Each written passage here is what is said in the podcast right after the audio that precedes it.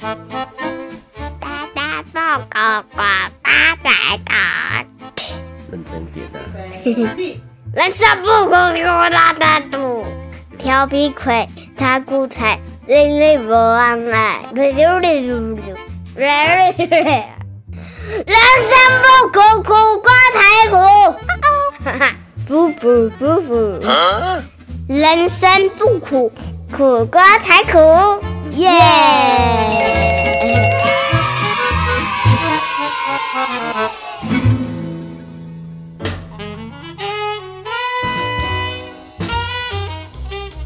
自从新冠肺炎肆虐以来呢，其实造成世界各国不管是经济面的损失啦，或者是健康面的损失哦，其实都已经是难以估算的啦。尤其后续呢，其实还不知道疫情到底会怎么样变化，然后还会持续多久哦，其实一直是个谜。那当然，嗯，我们人民受到疫情的冲击呢，可以说是百业萧条，而且民生经济呢更是苦不堪言哦，大家都怨声载道的。尤其对于政府的纾困补助呢，可以说是干声连连呐。那最近呢，不是又准备要发振兴券的吗？刚开始的规划呢，还说要跟去年一样哦，拿一千来换五千的五倍券哦。我听到这个新闻，真的是真心觉得完全不懂人间疾苦吗？是有事吗？那当然了，先来说说世界各国的纾困措施哦。为什么台湾不能像美国啦、像日本一样呢？直接普发现金就好了嘛，对不对？难道发了现金我们就不会去消费吗？真的生活有困难的人，难道发了现金不会去花在日常生活里？难道是要做成现金三明治给他吃掉吗？对不对？像是美国的纾困措施呢，其实平均每个人呢发了一千两百块美金，也就是新台币三点六万元。那像是日本的话，诶，日本也发蛮多的哦，一个民众呢可以发到十万块的日元，也就是折合台币呢大概两万八千块哦。另外像是新加坡的这个纾困措施呢，年满二十一岁的新加坡人呢都可以领到六百块的新加坡币。那也就是折合台币呢，将近一万块，一万两千多块。另外呢，还有香港，香港也是很棒诶，只要是十八岁以上的香港永久居民呢，都有发一万块的港币哦，也就是折合台币三万八千块哦。你看，真的就是普发现金呐。那当然，疫情让许多行业啊、劳工啊受到严重的冲击哦，所以呢，这个纾困金呐，可以说是成了民众的救急来源之一。不过呢，也传出了纾困的乱象哦。一个女网友呢，在 D 卡呢，以纾困怎么都给这种人拿到来为题来发文，而且还附上一张照片哦。他说，有一名高收入的民众呢，在领到纾困金两万块之后，竟然发文炫耀。嗯，随便按按哦，教教各位啦，这个年收入过高呢，还是想要骗钱的，记得要把户口转去给其他亲戚家哦，谢谢。这个元抛呢，气得非常的不满哦，就说了，完全都不懂哦，这个纾困为什么这种人都可以拿得到啦，而且还用骗钱这种用语哦，真的还在网络上发文炫耀，好像拿到这笔钱很光荣一样，反而呢是真正需要用到钱的人呢，一毛钱都拿不到。碰批，这个世界到底是怎么了？What happened？当然，不少网友呢看到文章之后，其实也怒批哦，真正需要的人呢想领领不到啦，怎么每一次纾困都跟补助一样呢？需要的人呢根本都领不到半毛哦。甚至呢还有网友也分享了指出了，我家全家剩下哥哥有收入，自己打工也停掉了，户头剩下八百块。然后啊，什么补助的啊，都领不到了。政府跟这些败类们，到底要逼死多少人才甘愿呐？啊，别说了，别说了。我以前的朋友疫情期间出去玩哦，不是跟朋友去，就是自己开车乱跑，然后在那边哭腰哦，这个纾困金还下不来，结果隔没几天就发文说直接领现金三万块。那也有网友呢，他打工的地方呢没有给他劳健保，然后现在失业了，除了完全没有任何钱可以拿之外。看到同学呢，明明还在炫耀买新的奢侈品哦，却还跑去领这个纾困金，哇，这个心情真正是有告败啦。接下来说一下这个劳动部的这个纾困德政哦，这个纾困就规定哦，自营作业者呢，加保职业工会，投保薪资在二点四万元以上的话呢，可以领一万块；那投保薪资在二点四万元以下，可以领三万块，而且呢是可以直接汇款入账的。但是呢，很荒谬的是，更弱势的劳工呢，却必须要符合更高的门槛，处理更多的文书作业，才能够领取这个微薄的一万元补助金哦。其实啊，这个我也是很有感，包括我们自己家也是开店的啊，去请领这个经济部的纾困措施，也是要搞一大堆的文件呐，要证明你啊实际的营业额啊到底衰退了多少啊，然后跟同这个去年度的同一期呀来相比，然后还要符合比例啊，才能够审核再审核，审了快一个多月了之后，然后还跟你讲说，哎，资料不齐，叫你再重新送件一次，那我们。这个同行的人啊，同业的人啊，就有的人就觉得哇，怎么那么麻烦呢？所以干脆呢，就花这个两三千块钱，这个会计师事务所呢帮忙送件来办理哦。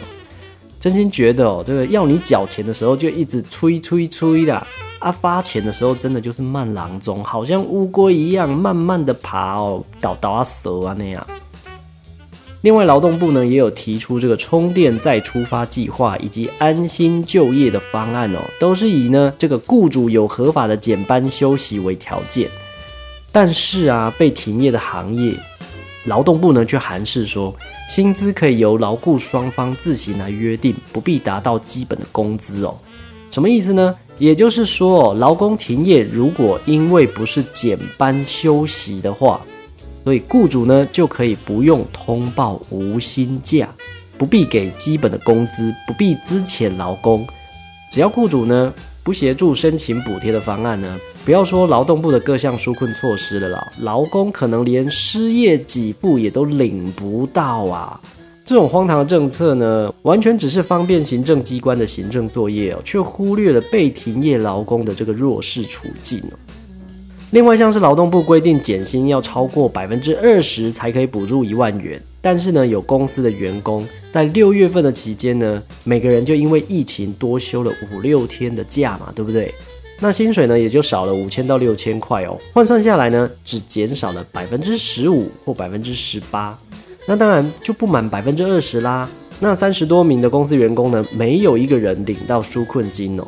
那就有议员啊，就呼吁说，应该是要调整这个纾困的门槛啦，不调降减薪的门槛，这纾困金的政策呢，就好像是隔着袜子在瘙痒一样，挠痒痒一样，哈，根本就没有办法止痒，没有办法解决问题哦。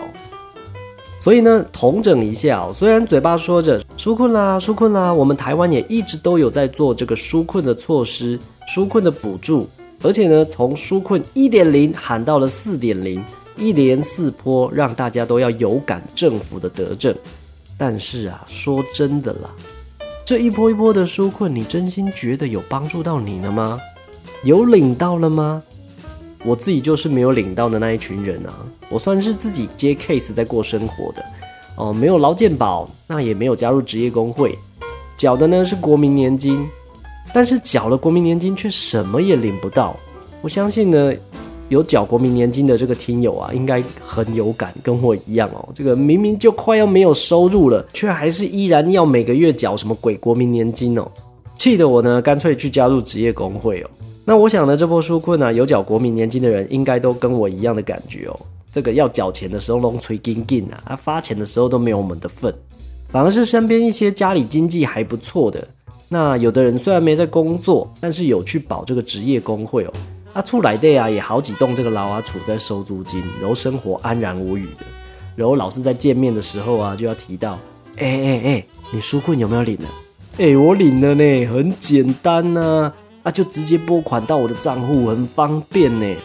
哦，听到他们讲这些，说真的，我都气到这阵子不想跟他们说话了，真的是不懂人间疾苦呢。而且啊，这一个纾困啊，也没有真正的排付到啊，需要的人领不到，不需要的人都领来乱花。尤其行政院规划要在这一次发振兴券的时候，其实也引发不少民怨哦。就连民进党团自己内部啊，也都有反对的声音哦。许多人都抱怨说，应该是要直接普发现金，对不对？才能帮助因为疫情失去工作或者是收入陷入困境的人民啊。对此呢，就有人在 PTT 啊在讨论说，到底是要发现金好呢，还是要提倡振兴券呢？两派的民众的想法呢，其实也掀起了一波的热议啊。那这两派的争论呢，也非常的热络。有部分现金派的民众提出的理由呢，就说了，菜市场的摊贩呢不收振兴券，政府呢应该要为了这些摊贩来普发现金哦。贴文发出之后呢，就引起网友的热烈讨论哦。诶，有的人就说啊，现金可以找零啊，振兴券不能找零啊。那那些阿妈阿伯啊，都是振兴的对象，也就是零售业嘛。那他们发生有什么错嘞？哦，那我们也可以想想看啊，很多人生活都过不下去了，结果政府呢还一直发振兴券，叫你要强迫消费哦。尤其呢，印制五倍券以及行政的成本就超过了二十二亿元呢，二十二亿元呢，不是二十二元呢。这个主张发券呢，其实不如发现金，对不对？省时省钱又便利，又少了很多的行政成本，那也不用再印制嘛。那对此呢，行政院发言人就表示了，发现金不见得成本比发振兴券低啦。如果央行库存不足的话，还是要印现金，所以两者呢无法相提并论哦。对比之下呢，他们还是觉得振兴券呢比现金更能够带动经济的效益。那另外啊，也有乡民指出说，因为振兴券呢造成各行各业的麻烦哦，有可能无法帮助到真正需要的民众，最后都是大企业来爽赚呐。那这个措施呢，或许换个说法就是振兴大企业，小老百姓吃土吧。整天呢只想要振兴经济，有得利的人呢还不是财团，那穷人呢是到底能被刺激到什么？那当然了，也有人支持发振兴券啦，对不对？因为振兴券呢，就是要振兴受到疫情影响的民生经济呀，刺激消费市场啊，活络社会经济啊，不是补助好吗？这些呢，都是 PDD 乡民们呢在网络上热烈讨论的一些话题哦。我自己的想法是啊，印振兴券相关的单位才能抽吧，一层一层的抽，吼，这个就好像是公务人员的心态哦。总是认为自己的本心没有很多，所以只要有一些寡楼啊，哦，就可以这样层层的抽佣啊。其实就好像是一个潜规则啦，铁铮铮的事实一样的。包括我们自己开店的啊，其实服务过许多的人哦，像是一些公务机关的人的这些嘴脸，说真的啦，有的时候啊，这种贪得无厌那种感觉，真的是看得很腻。常常都拿这个办公室的预算啊，然后来买私人的东西，然后再来报公账哦，被数位开工的啦。然后呢，都说今年预算如果没有用掉的话呢，明年呢就会被砍预算。所以今年呢，即使没有用到、没有需要、没有真正需要这些东西，也是要把它全部花光光、用光光哦，这样明年呢才能够有新的预算哦再来使用。所以我周遭有一些朋友就会说啊，现在领这些纾困啊，都是在预支未来的钱，以后我们的下一代呢，要继续来补贴这一代的花费，苦的是下一代啊什么的啊。其实说真的啦，我都会想要跟他们说，不用等到下一代啦，今天没有这些纾困呢，那些公务机关的人也是会想尽办法，能 A 就 A。到最后，人民缴的纳税钱呢，其实也都是在他们钻漏洞的情况之下呢，一点一点的用五轨搬运大法给它搬掉用掉了。我相信我说的这个啊，只要是有在做生意的啦，有在做公务机关、政府机关、学校机关生意的人，应该都很有感吧？绝对是点头如捣蒜了。就像我们路面上，在这个挖马路好了。相信啊，有一些人应该也都很有感哦。我家附近的马路可以说是常常在挖，明明就已经铺好铺平了，然后过一阵子就要搞一些名义，然后再来重新挖路，然后整条马路呢，这个弄到这样子歪哥起床呢，也不是平的，永远都不会是平的啦。所以我就搞不懂为什么钱要一直花在这个地方呢？我真的是搞不懂。所以说发振兴券，你领不领？当然要领啊！这也都是我们缴的钱呢。你如果不领的话，就是被我们上面的人给拿去用了。不领的才是阿呆嘞。那当然啦，也不能说这样子一竿子打翻所有的人呐。也不是所有公务机关的人都是那副嘴脸哦，那种贪得无厌的嘴脸。还是有好的公仆，真心为我们人民做事的公仆。那这部分呢，真的要跟那些默默努力，然后出污泥而不染的人致敬一下，respect，OK。那当然，振兴五配券呢，在政府经过多次的讨论之后呢，原定依照去年三配券的这个模式，是一千换三千嘛，对不对？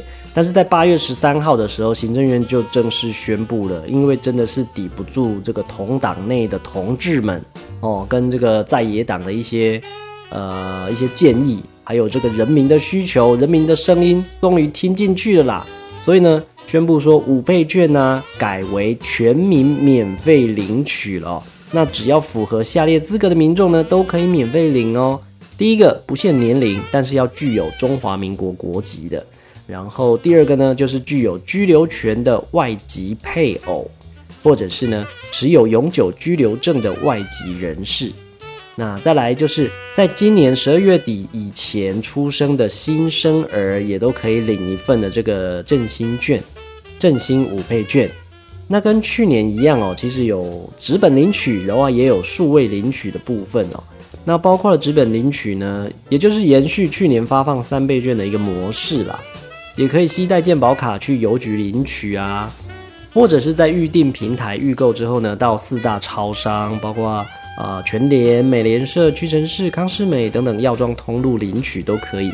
那至于数位领取的部分呢？就是绑定信用卡嘛，或者是电子票证啊、悠游卡、一卡通啊等等的，或者是电子支付哦，台湾 Pay、l i e Pay、接口支付以及拍钱包等等等的哦，都可以比较方便的就可以领到这个五倍券了。那当然，中委员唐凤呢也会研发这个五倍券的 App，那透过独立的 QR Code 以及独立的账户呢，让民众享有比纸本券呢更多的优惠哦。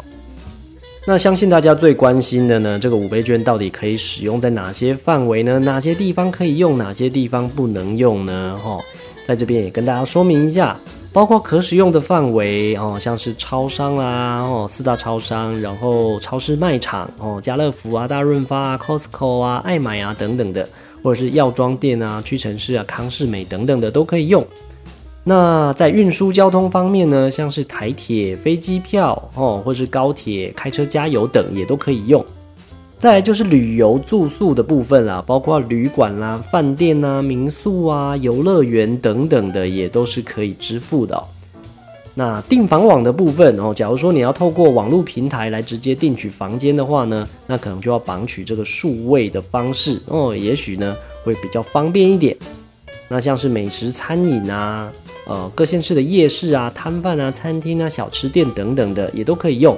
那至于我之前用的经验，好像是有一些夜市摊贩呢是没有收振兴券的，因为毕竟不能找零嘛。那可能有的店有用，有的店不能用，因为毕竟呃店家收了振兴券之后还要去整理，还要去登记，然后还要再去台银才能够把这个振兴券换成现金。所以有的人觉得太麻烦了，我就直接收现金就好了，也是有啦。不能说没有啊。那另外呢，像是这个电影院啊、演唱会啊、体育活动等等的啊，也都可以用振兴券呢。那只不过是也是要等到疫情到了一个比更趋缓的一个程度啦。那演唱会这些有开了，你也才能够用嘛，对不对？那不可使用的范围呢？呃，去年也是跟是也是跟去年一样哦，就是在这个电商网购的部分啊，像是 PC Home 啊、Momo 啊、雅虎啊、虾皮等等的，不可以使用哦。那缴费的部分，我是觉得缴费应该要纳进去啦，包括连呃这个保单啊、所得税啊、国民年金啊，我觉得这个应该可以缴吧？为什么要限定不能缴费呢？政府就认定说缴费就不能算是消费，可是问题是这些缴费也是我们自己的支出啊，我就搞不懂为什么不能用，就是觉得很奇怪。然后另外像是烟品啊，烟品也不能用在这个振兴券哦。那储值点数，包括连 Gash 啊、悠游卡这些也都不能储值哦。那当然我也有看到新闻，就是说有内行人铺路一招，让振兴券呢可以立刻变现金哦，ATM 就能领出来了。大家一定会想说，都是的，为什么振兴券会变现金呢？哦，去年的三倍券呢，其实数位领取的方式都是透过信用卡、电子支付。或者是电子票证绑定等等管道嘛，对不对？那就有一个民众啊，他就说他去年是用信用卡去绑定的，那因为用信用卡绑定嘛，所以不仅省去排队的时间，那也非常方便哦。但是呢，他还能够直接拿到现金呢？为什么嘞？这个民众呢就解释了，他去年使用信用卡数位绑定，只要累积消费满三千块，就可以获得两千块的回馈。而这个两千块呢，它会直接回存到卡片或者是 ATM 来领取现金哦。那假如说今年的五倍券的这个数位绑定模式跟去年相同的话呢，哦，那就可以选择数位券喽。因为毕竟我们平常还是有消费嘛，对不对？还是会促进经济啦，只是先花钱跟后花钱的问题而已哦。好了，虽然嘴巴骂的这个纾困哦，还有这个振兴五倍券，但是呢，你说振兴券出来你领不领？当然领啊，不领白不领的嘛，这个都是我们缴的钱了。虽 然这个心里还是会很哦哦，这个明明就可以做得更好的，但是就是因为一些政党的因素哦，为了一些颜面的问题，台湾一直以来呢都被这个两党政治操弄哦，搞得经济真的是人不人鬼不鬼的啦。做生意的啦，底层的人啊，我相信应该都懂我在说些什么。那至于五倍券呢？规划到推出其实还有一段时间哦，大家不妨想想规划一下，这个五倍券五千块到底要怎么运用呢？嗯，看是要买三 C 用品啦，还是要买日常用品啦，还是要当小朋友的这个学杂费支出啊等等的都可以哦。最重要呢是要自己花的爽哦，要这个瞄到这个痒处哦，这个才是最重要的。虽然说五千块真的是不多啦，尤其呢，最近有去菜市场买菜的人都知道，前一阵子不是都淹水吗？所以哇，最近菜价真的是涨到一个不行啊，很可怕啦！要去买一次菜呢，就要花个两千多块哦。猪肉也涨哦，那这个淹水了，菜价也涨。那今天看到新闻呢，现在这个香菜一公斤竟然要八百块，太夸张了。所以啦，真的五千块啦，金价嘛是波罗这趟要开哦，只能说是不无小补啦。要有感呢，其实我觉得也是给他有点难哦。但是呢，对于生活已经非常困顿的人来说呢，已经可以算得上是一场及时雨了啦。好的，今天的节目呢就到这边告一个段落。喜欢我们人生不苦苦瓜才苦的朋友们呢，都可以上我们的 FB 来留言来讨论一下。对于这个纾困以及振兴券呢，你到底是有感还是无感，还是没有 feel 嘞？哦，我们都可以来讨论一下哦。人生不苦苦瓜才苦，我们下次见了，拜拜。